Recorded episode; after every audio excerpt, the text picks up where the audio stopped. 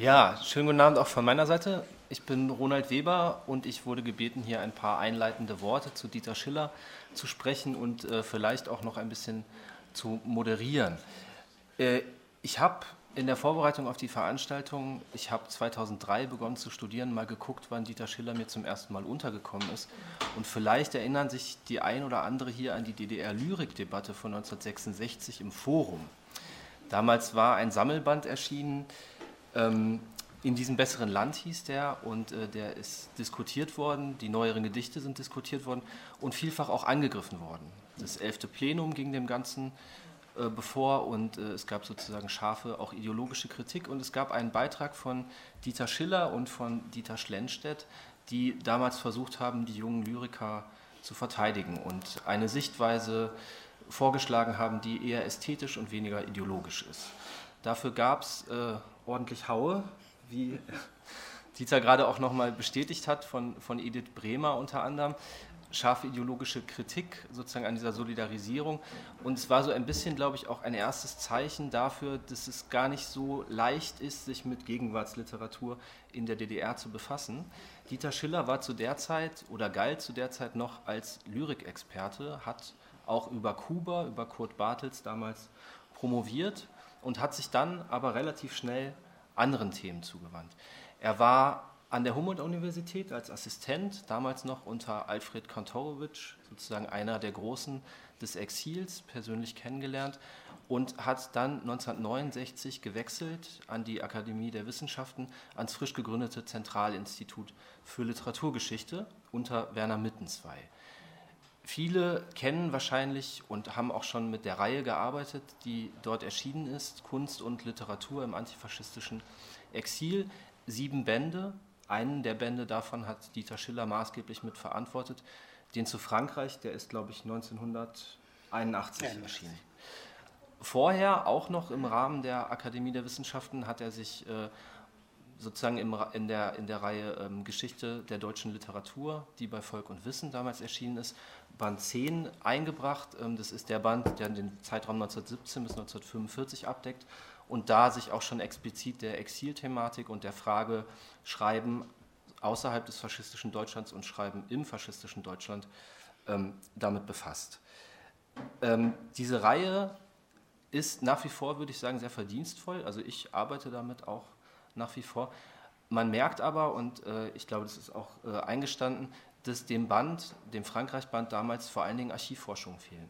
Das ist natürlich ein großes Problem gewesen, weil man an viele Sachen nicht rankam, Reisen in den Westen nicht leicht waren und natürlich die maßgeblichen Archive auch in Moskau zu der Zeit noch verschlossen waren.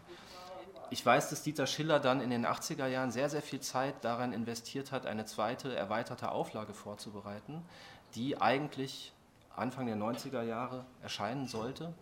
Die ist dann nicht gekommen, die Wende hat es verhindert. Das ist ein Projekt, was abgesägt worden ist, wie ja dann auch insgesamt die Akademie der Wissenschaften und das Zentralinstitut für Literaturgeschichte abgesägt worden ist. In deiner Autobiografie schreibst du, deine Forschungsgruppe galt als Zitat scharf sozialistisch, hatte in dem Sinne wenig Chancen, wie ja viele eigentlich keine Chancen hatten, von den westlichen Gutachtern da einen Daumen nach oben zu bekommen. Ähm, Du hast dann noch zwei Jahre lang an der Humboldt-Universität und an der Freien Universität kleinere Lehraufträge gehabt. Eine Chance auf eine Professur gab es aber nicht. Und 1994 hat Dieter Schiller sich dann quasi aufs, äh, an den heimischen Schreibtisch zurückbegeben. Und seitdem wirkt er als Privatgelehrter. Das sind jetzt gute 30 Jahre. Wenn man sich die Liste der Veröffentlichungen, der Aufsätze, auch der Sammelbände anguckt, die seitdem erschienen sind, das ist wirklich beachtlich. Es ist ein wahnsinniger Output. Einer der ganz großen Quellen, aus denen Dieter Schiller dabei geschöpft hat, sind zwei Archivaufenthalte, die ich glaube 1994 und 96, mhm. bin ich mir jetzt gerade nicht sicher, äh, in Moskau, wo, wo er zusammen auch mit Leonore Krenzlin war. Und das ist natürlich ein Material, aus dem man, aus dem man schöpfen kann. Ähm, wo die Beziehungen innerhalb des Exils nochmal ganz anders ähm, sozusagen erforscht werden konnten.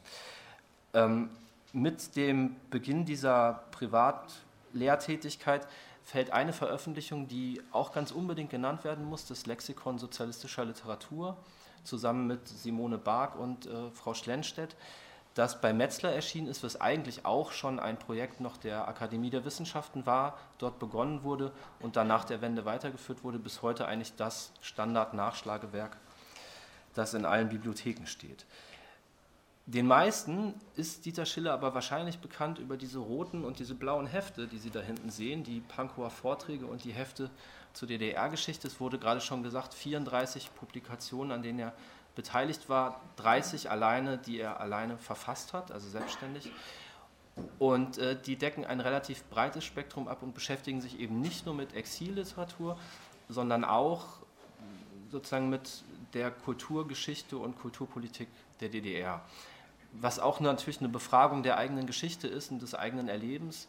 Wenn man Jahrgang 33 ist, in den 50er Jahren in der FDJ war, diese ganze Zeit mitgemacht hat und das dann nochmal aus den Quellen selber liest, dann ist es natürlich eine interessante Sache, wo man natürlich auch eigene Urteile, eigene Erfahrungen nochmal korrigieren muss. Ich würde in dem Zusammenhang hervorheben, die Studien zur Kulturkonferenz 1957, die sozusagen diesen ganzen Vorlauf des Bitterfelder Weges so in ein anderes Licht nochmal rücken. Das ist, glaube ich, sehr verdienstvoll gewesen. Und dann äh, gab es auch 2001 einen Sammelband, der bei Dietz erschienen ist zum Krisenjahr 1956, der das alles nochmal zusammenfasst. Ich glaube, am breitesten wahrgenommen ist äh, Dieter Schiller zumindest in der Fachwelt in den letzten Jahren mit einem Band, den ich auch mitgebracht habe, und zwar Der Traum von Hitlers Sturz. Das ist, könnte man sagen, eigentlich das Lebenswerk, wo die wichtigsten Aufsätze zum Exil und zu verschiedenen Exilautorinnen und Autoren eingeflossen sind. Ein, ein dicker Band, der, ja, ich habe schon gesagt, breit rezipiert worden ist, auch sehr positiv aufgenommen worden ist. Dieser Schiller hat dann 2008 oder beginnt mit 2008 nochmal eine neue verlegerische Heimat gefunden bei der Edition Schwarzdruck, die Marc Berger betreut. Und äh, da gibt es eine Reihe Erkundungen, Entwürfe, Erfahrungen die von der ehemaligen Akademie der Künste-Mitarbeiterin Christel Berger betreut wird. Und in dieser Reihe sind äh, seither zahlreiche Sammelbände von Dieter Schiller erschienen, wo man einen sehr guten Überblick über dieses äh, Lebenswerk bekommen kann, wo man auch sehen kann, dass es eben nicht nur die Exilliteratur ist, sondern auch, ich sage mal, von, von Keller und Goethe bis halt zur DDR-Lyrik, zum DDR-Roman und solchen Dingen. Ähm, vor zwei Jahren ist äh, bei Edition Schwarzdruck in dem Zusammenhang auch die Autobiografie am Rand mittendrin erschienen, die ich Ihnen ans Herz legen will, weil sie auf sehr angenehme Art und Weise, finde ich, nochmal ein Wissenschaftsleben in der DDR schuldet, äh, schildert und dabei auch nicht mit Selbstkritik spart, gleichwohl sehr wohl deutlich macht, äh, dass die einzige Perspektive wahrscheinlich historisch gesehen nach wie vor der Sozialismus ist. Und äh, ich finde es sehr gut, dass Dieter Schiller an dieser Position explizit festhält. Wir hören jetzt von ihm den Festvortrag, den Sie hier schon haben. Er hat mir gesagt, er spricht ein wenig kürzer. Es ist eine eingedampfte Version. Wir erwarten, glaube ich, jetzt eine circa Dreiviertelstunde Vortrag. Verjagt mit gutem Grund. Exilthematik bei Bertolt Brecht. Bitte sehr. Also wie gesagt, es ist eine etwas verkürzte Fassung, äh, damit die Geduld nicht allzu sehr äh, beansprucht wird. Liebe Freunde und Kollegen, wenn ich heute zu Ihnen über Exilthematik bei Brecht spreche, hat das für mich auch einen Hauch von Nostalgie. Denn zum gleichen Thema habe ich als Student vor 71 Jahren auch geredet, in einem Seminarreferat bei Alfred Kantorowitsch. Das hatte damals allerdings noch nichts mit Literaturgeschichte zu tun, denn es ging um Gegenwartsliteratur. Die 100 Gedichte Brechts waren gerade erschienen. Zu behandeln hatte ich den Abschnitt Gedichte im Exil. Meine Kenntnis der Exilliteratur war begreiflicherweise gering. Einen groben Überblick konnte ich mir in FC Weißkopfs Buch Unter fremden Himmeln verschaffen, einem Abriss der deutschen Literatur im Exil 1933 bis 1947. Ein Buch, das damals 1947 schon im Dietz Verlag herausgekommen war. Und es lag natürlich nahe, Brechts Exilgedichte mit denen von Max Hermann, Hermann Neise aus dem Band Heimatfern und Johannes R. Bechers Deutschlanddichtung in der Auswahl Die Hohe Warte zu vergleichen, die ich mir damals sofort, als sie herausgekommen war, als Schüler schon angeschafft hatte. Von dem, was ich damals geschrieben habe, weiß ich kaum noch etwas. Was ich weiß, ist, wie sehr ich mich wunderte, bei Brecht nichts von dem Heimweh oder der Heimatsehnsucht exilierter zu lesen, wie bei Becher oder Hermann Neise, sondern nur von der bleichen Mutter Deutschland, die besudelt unter den Völkern sitzt. Die wenigen Seiten meines Referats sind längst verloren wie gescheit oder wie dumm ich war, es war, was ich damals geschrieben habe, weiß ich nicht mehr. Ich kann es auch nicht mehr überprüfen. Heute möchte ich nach meiner jahrzehntelangen Arbeit zur Exilliteratur versuchen, Brechts eigentümliche Sicht auf das literarische Exil aus Nazi-Deutschland zu skizzieren. Nach Umwegen hatte Brecht mit seiner Familie Zuflucht in Dänemark gefunden. Einer seiner ersten publizistischen Pläne war die Reise um Deutschland, ein satirisch getönter Versuch, die Reaktionen auf die Etablierung des Dritten Reiches in den angrenzenden asylbietenden Ländern kritisch zu erkunden und nach den Gegenkräften zu fragen. Einige seiner zentralen Themen der Exiljahre klingen in den überlieferten Fragmenten schon an, wenn er Wien mit einem folgenlosen Denken, Berlin mit dem Vertrauen auf den Geist, aber Moskau mit dem eingreifenden Denken verknüpft.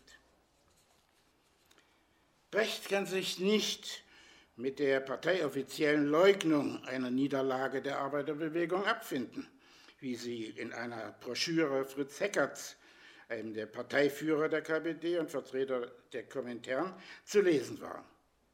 Denn aus seiner durchaus realitätsnäheren Sicht war es für die Kommunisten und Antifaschisten notwendig zu begreifen, dass sie eine Niederlage erlitten hatten, wenn sie den Kampf gegen Hitler und den deutschen Faschisten erfolgreich weiterführen wollten dass die Niederlage bewältigt werden könnte, dass die Arbeiterschaft der faschistischen Diktatur künftig ein revolutionäres Ende bereiten würden, stand zu dieser Zeit für Brecht noch nicht in Frage. Und sich der fast zwei Jahre lang rigoros durchgesetzten Parteilinie der KPD zu unterwerfen, war seine Sache nicht. Er verstand sich zwar als Kommunist, aber ohne der Partei anzugehören. Und so schrieb er seine Gedanken zur Niederlage nieder. Doch hat er, damals wie auch später, seine Sicht der Dinge oft nicht publiziert. Dann nämlich, wenn er befürchten musste, sich damit selbst von dieser Partei zu isolieren die er ja als entscheidende Kraft im Kampf gegen Ausbeutung, Unterdrückung und imperialistische Kriegspolitik ansah. Deshalb sind nicht wenige seiner wichtigsten Schriften, wie eben diese Notizen über die Niederlage, erst aus dem Nachlass bekannt geworden. Der Leser von heute muss unterscheiden lernen, was zur Veröffentlichung vorgesehen war und was für Brecht nur der eigenen Selbstverständigung oder dem Gedankenaustausch mit Freunden dienen sollte. Beim Umgang mit den Texten dürfen wir seine sehr bewusst praktizierte publizistische Strategie niemals aus den Augen verlieren, denn sie ist ein wesentliches Moment seines öffentlichen Auftretens, das immer stark an den jeweils erwarteten, vermuteten oder erhofften Eingriffsmöglichkeiten orientiert war.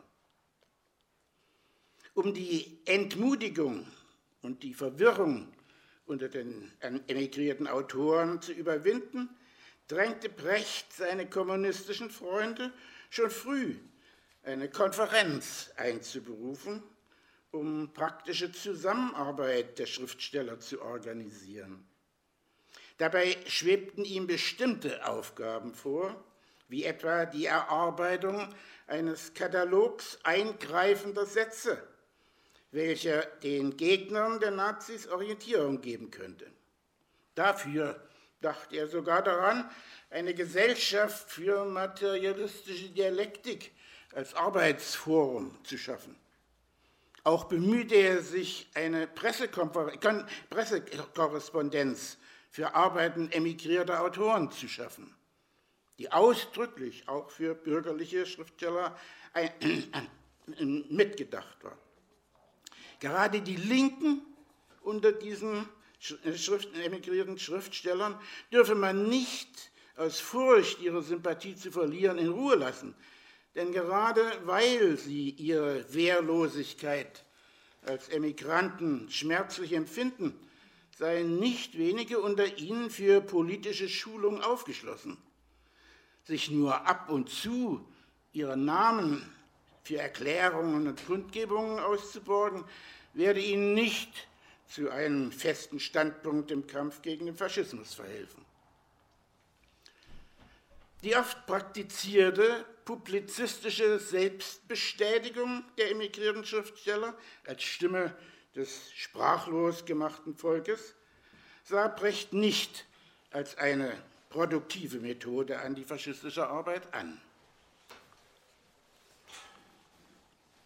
Deshalb hielt er sich weitgehend fern vom politischen Getriebe in den Zentren der Emigranten und beteiligte sich stattdessen an Aktionen wie der Gründung des Instituts zum Studium des Faschismus, INFA, in Paris, oder der Arbeit am Braunbuch über Reichstagsbrand und Hitlerterror. Vor allem aber gab er mit dem Band Liedergedichte Chöre ein Beispiel handfester antifaschistischer Arbeit. Der Band mit Liedern aus dem Stück Die Mutter, mit satirischen Gedichten und mit dem Lied vom Klassenfeind, war auf eine mögliche Wirkung in Hitlerdeutschland hin konzipiert und sollte den proletarischen Widerstand poetisches Material für die illegale Aufklärungsarbeit liefern. Wie viele seiner Freunde überschätzte Brecht damit die verbliebenen Möglichkeiten des Wirkens ins Land hinein bei Weitem. Doch ganz zweifellos diente er mit diesem Buch, zumindest unter Emigranten, der Verständigung über ein eingreifendes Schreiben. Allerdings wurde spätestens mit der Saar-Abstimmung im Januar 1935 klar, dass das Konzept direkten operativen Eingreifens im Lande einfach nicht mehr funktionierte.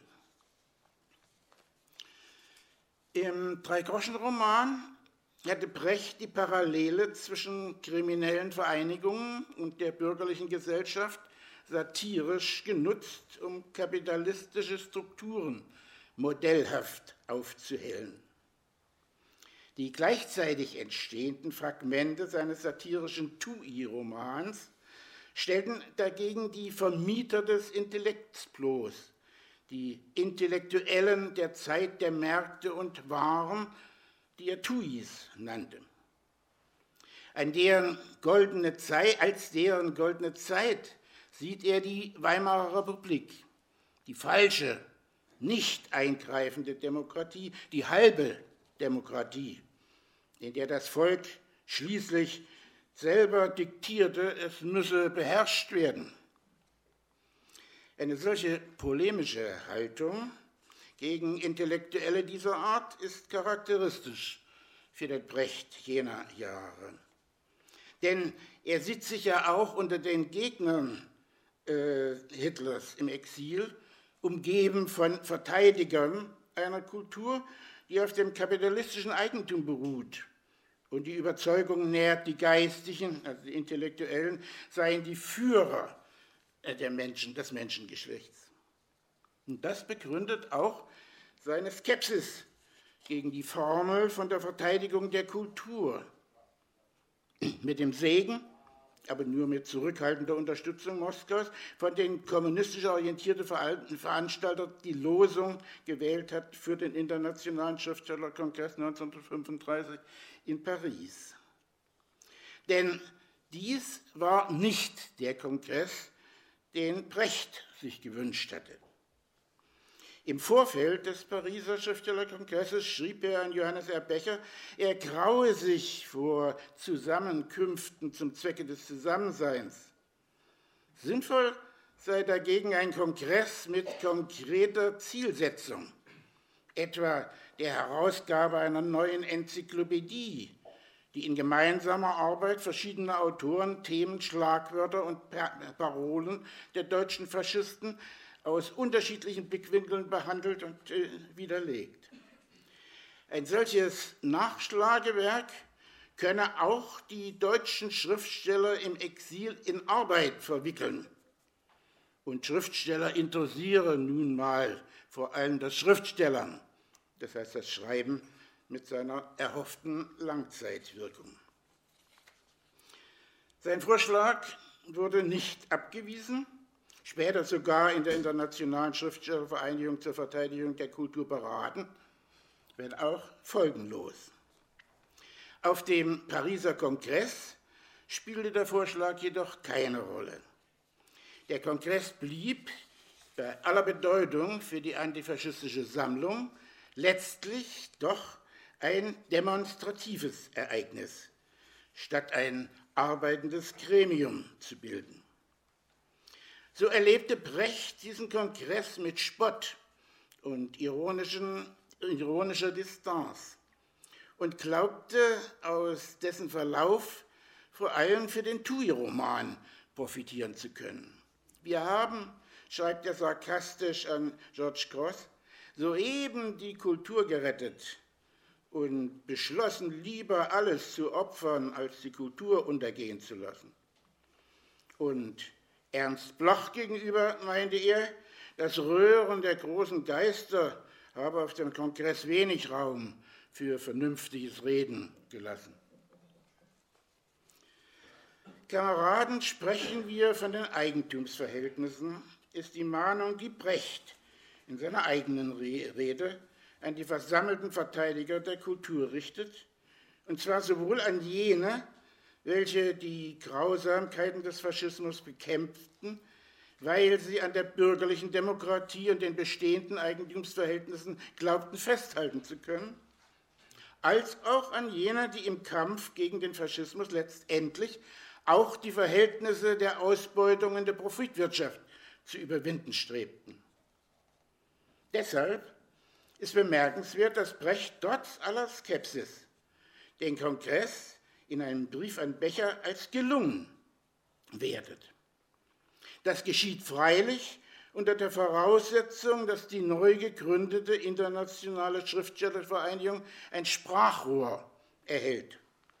Also sich nicht mit gelegentlichen Erklärungen und Unterschriften begnügt, sondern qualifizierte Publikationen herausbringt und den Prozess der Selbstverständigung der Schriftsteller fördert.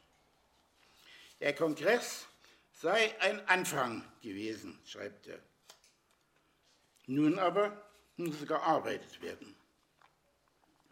Folgerichtlich stimmte Brecht nicht in die teils recht euphorischen Erfolgsberichte über das Wirken und Schaffen der exilierten deutschen Schriftsteller ein, wie sie auf dem Pariser Kongress und in der antifaschistischen Presse sehr häufig vorgetragen wurden.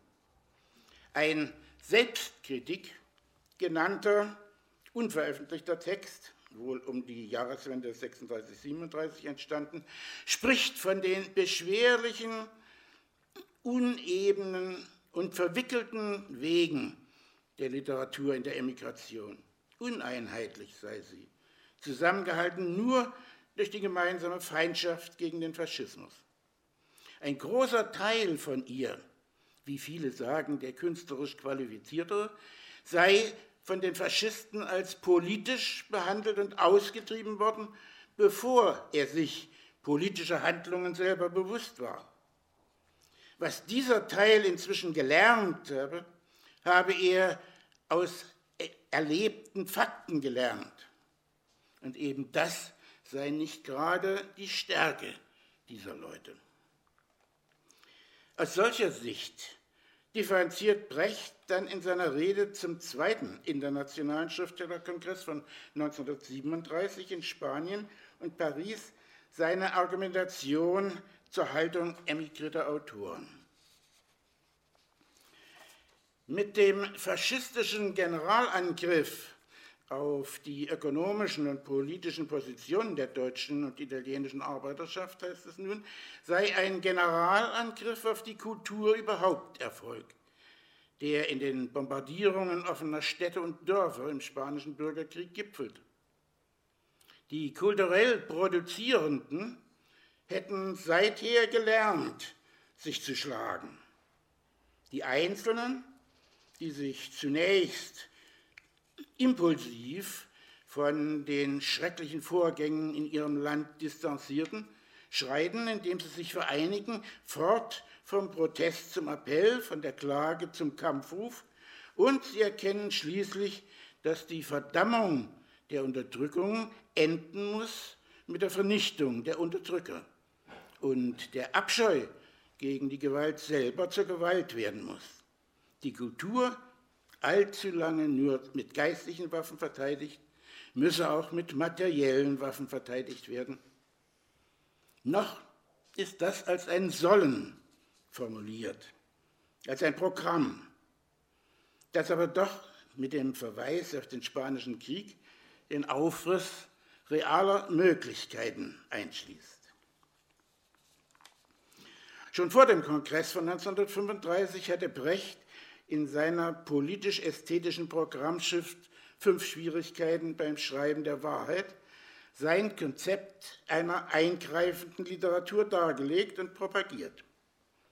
Sie war gleichermaßen an unter dem Faschismus Schreibende wie auch an die aus dem Lande gejagten oder geflohenen Schriftsteller gerichtet, ja sogar an jene Autoren, die in den Ländern der bürgerlichen Freiheit schrieben.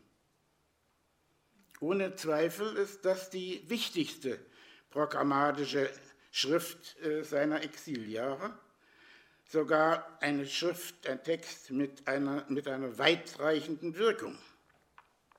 Brecht selber ist sein Anspruch durchaus äh, gerecht geworden mit den Svendburger Gedichten und mit den Folgen, in den folgenden Jahren entstandenen Dramen Mutter Courage und ihre Kinder der gute Mensch von Sechian oder das Leben des Galilei. Allerdings zeigen seine Notizen über André Gides Retour de, de Lurs und die Moskauer Schauprozesse, dass ihm die eigenen Schwierigkeiten beim Schreiben der Wahrheit nicht fremd waren. Er hat die Sowjetunion unter Stalin immer gegen intellektuelle Kritiker verteidigt doch hat er dabei nicht verdrängt, das, was er nach den ihm bekannten Fakten als Wahrheit erkannt zu haben glaubte, bitter war und auch zweifelhaft, zumal ja gute Freunde zu den Opfern des stalinschen Terrors gehörten. Veröffentlicht hat er weder seine Rechtfertigungsbemühungen noch seine kritischen Überlegungen.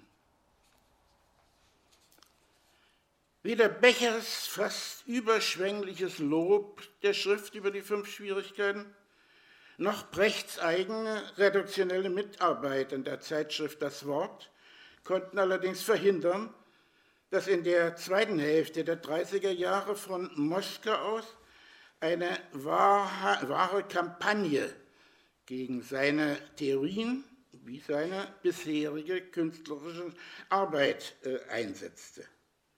Die Gruppe um Georg Lukács vertrat ein Konzept des großen Realismus, das sich an den Romanciers des 19. Jahrhunderts, Balzac und Tolstoi, orientierte und die literarische Avantgarde des 20. Jahrhunderts pauschal zur Dekadenz, zur Literatur des bürgerlichen Niedergangs rechnete. Einschließlich jener Autoren, die sich ausdrücklich zur Arbeiterbewegung und zum Kommunismus bekannten. Dahinter stand, das muss man natürlich auch dazu sagen, ein politisches Konzept, das einen revolutionären Demokratismus als Alternative zum Faschismus und als Grundlage eines dauerhaften Bündnisses mit antiimperialistischen bürgerlichen Kräften betrachtete. Aus der Sicht dieser Moskauer Gruppe stellten Brechts Theorie und Praxis eines epischen Theaters mit ihrer Ablehnung der Einfühlung eine intellektuelle Herausforderung dar, die ihrem Postulat einer humanistischen, realistischen und volkstümlichen antifaschistischen Literatur zuwiderlief. Die von Alfred Kyrella ausgelöste Expressionismusdebatte von 1937-38 war der Versuch, diese Sichtweise in der antifaschistischen Emigration als verbindlich durchzusetzen. Doch zögerte Brecht, der von Georg Lukács und in seinen mehrfach persönlich angegriffen wurde, sich an dieser Debatte zu beteiligen. Er hatte sich schon im März 1937 bemüht, angesichts des drohenden Weltkriegs einen öffentlichen Streit um literarische Formen in der Emigration zu verhindern. Nun, da dieser Streit in der Moskauer Zeitschrift Das Wort vom Zaun gebrochen worden war, suchte er als einer der externen Redakteure des Blattes nach Möglichkeiten eine, einer weiteren Eskalation dieser Debatte Einhalt zu gebieten. Viele seiner polemisch gegen Lukács gerichteten Texte zur Debatte um Realismus und Formalismus hat er deshalb von vornherein zurückgehalten und nur einige betont konstruktiv gehaltene Überlegungen zum Druck angeboten. Der wichtigste dieser Texte mit dem Titel Volkstümlichkeit und Realismus greift die Zentralbegriffe seiner Moskauer Gegner auf und interpretiert sie in einer Weise, dass sie sich für die verschiedenen Schreibweisen antifaschistischer Autoren äh, öffnen und seinem eigenen Prinzip einer eingreifenden Literatur gerecht werden. Und gedruckt worden ist allerdings auch dieses Manuskript nicht. Für Brechts publizistische Strategie ist es charakteristisch, dass er nach dem erfolgreichen Einakter Die Gewehre der Frau Carrar 1937 und der einhellig positiven Reaktion auf die Aufführung einiger Szenen aus Furcht und Elend des Dritten Reiches, also auch von Moskau wurde positiv reagiert, als also seinen Freund und Verleger Wieland Herzfelde drängt, das Stück mit seinen, mit, zusammen mit seinen Gedichten im Exil sofort zu veröffentlichen. Der Moment, schreibt er, sei sehr wichtig, du kannst mir jetzt die entscheidende Position verschaffen, die ich in der Emigrantenliteratur bisher nicht habe. Praktisch meint er, beinahe euphorisch, äh, praktisch werde auf diese Weise der ganze Formalismusstreit entschieden, der sonst die Gefahr berge, seine 20-jährige Tätigkeit lahmzulegen und außer Kurs zu setzen. Zwar kam dieses Buch nicht zustande, doch immerhin konnten die Svendburger Gedichte 1939 in Kopenhagen erscheinen. Eine breite Wirkung war zu diesem Zeitpunkt natürlich nicht mehr möglich. In den Svendburger Gedichten wird eine neue Haltung Brechts erkennbar. Noch spricht der Dichter, geflüchtet unter das dänische Strohdach, die kämpfenden Freunde in Deutschland mit der Hoffnung an, dass seine Worte sie erreichen können und, wenn auch vorsichtig, verwendbar sind. Doch der Mann im Exil weiß nun auch, dass er sich auf vergilbte Bücher und brüchige Berichte stützen muss, weil er die Situation im Lande seit Jahren nicht mehr kennt. Das Exil erscheint ihm nicht mehr als ein kurzes Zwischenspiel, sondern als mühseliger Alltag mit sehr unsicheren persönlichen Perspektiven. Das heißt aber auch, dass in Brechts literarischem Schaffen Gedichte an Bedeutung gewinnen, die das Exil und die Exilerfahrungen thematisieren. Kernstück dieser Gedichtfolge ist die poetische Reflexion über die Bezeichnung Emigranten. Brecht sieht sich nicht als Auswanderer, sondern er stellt politische Flüchtlinge, wie er selbst einer war, als Vertriebene und Verbannte vor, die in der, in der Emigration kein neues Heim suchen. Es sind vielmehr Menschen, von denen keiner im Exil bleiben will, die an den Grenzen ins Land horchen, um auch leiseste Veränderungen wahrzunehmen, die eine Rückkehr ermöglichen könnten.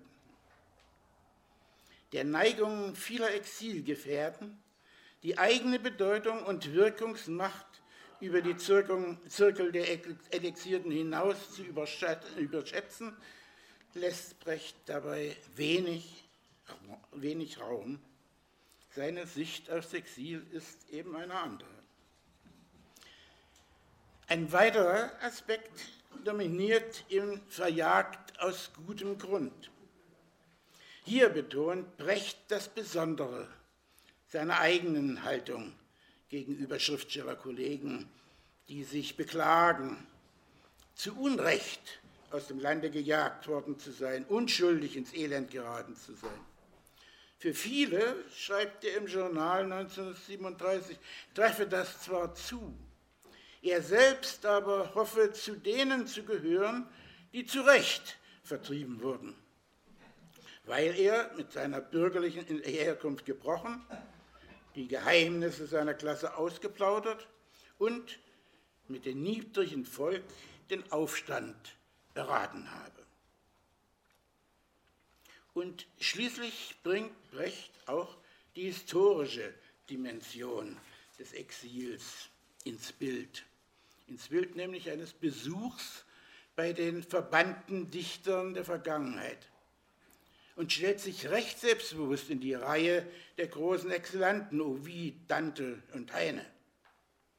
Das alte Motiv des Besuchs in der Unterwelt wird umgedeutet in den Traum vom Besuch in der Hütte der toten verbannten Dichter. Sie begrüßen ihn, den Lebenden, mit sarkastischem Humor als einen der ihren, mit Ratschlägen, die die Bitternis der Verbannung dem Träumenden als eine uralte Erfahrung bewusst machen. Wer das Unrecht benennt, hat sich die Verbannung verdient, meint der Chinese Po Chi.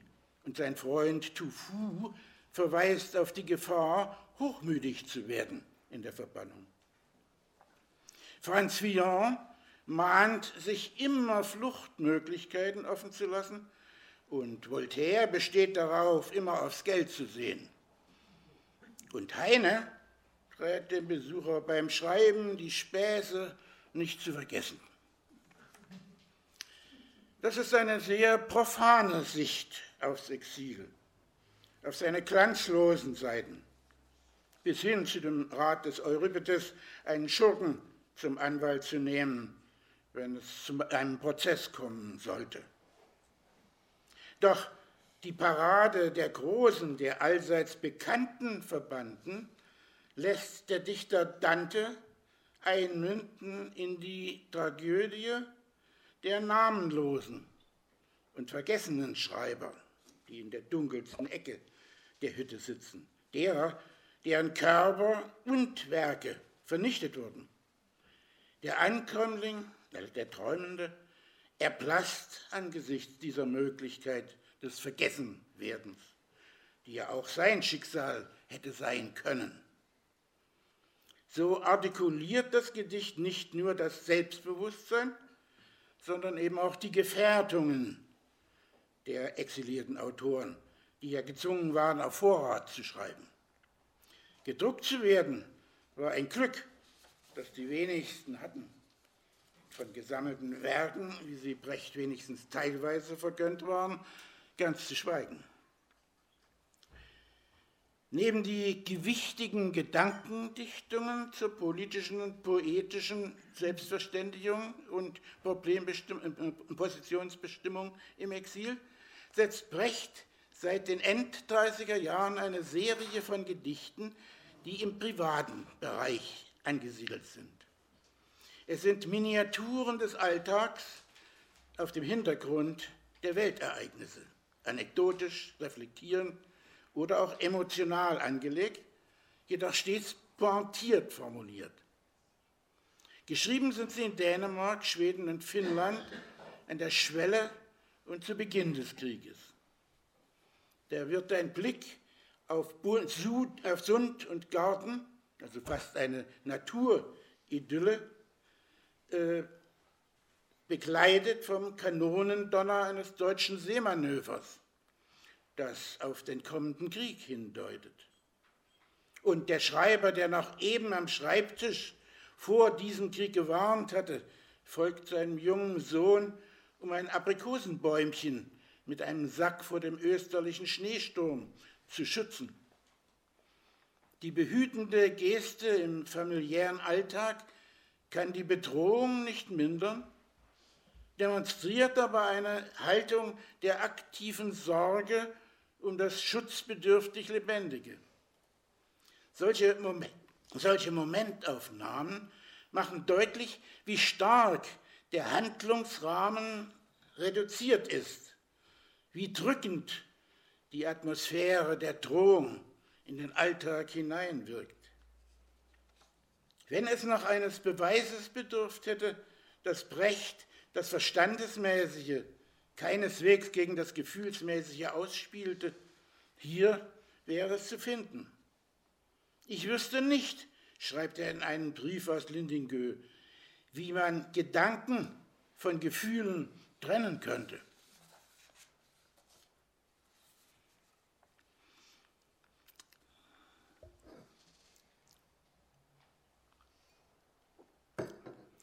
In dem halb satirischen Gedicht Ziffels Lied schildert Brecht die Ambivalenzen des Asyl, der Asylsuchenden.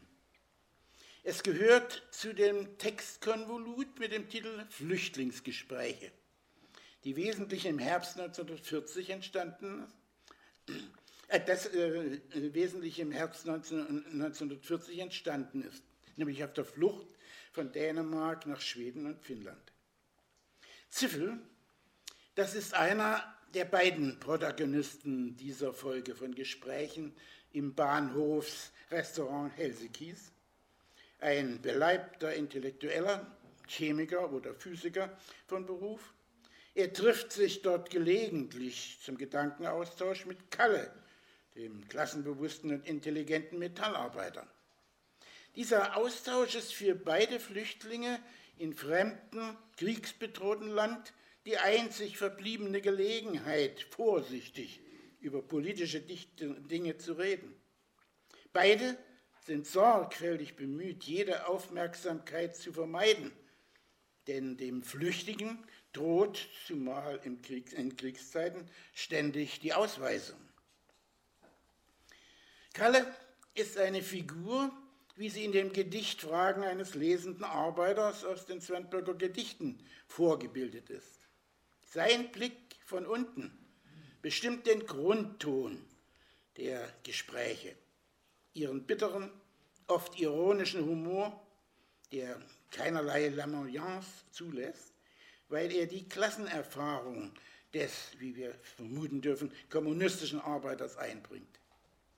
Die beiden Flüchtlinge haben auf ihrer Flucht in der Schweiz, in Frankreich, Dänemark, Schweden und Finnland erfahren müssen, dass absurderweise der Pass zum edelsten Teil eines Menschen geworden ist, weil nur er an den Grenzen asylbütender Länder anerkannt wird, nicht der dazugehörige leibhaftige Mensch.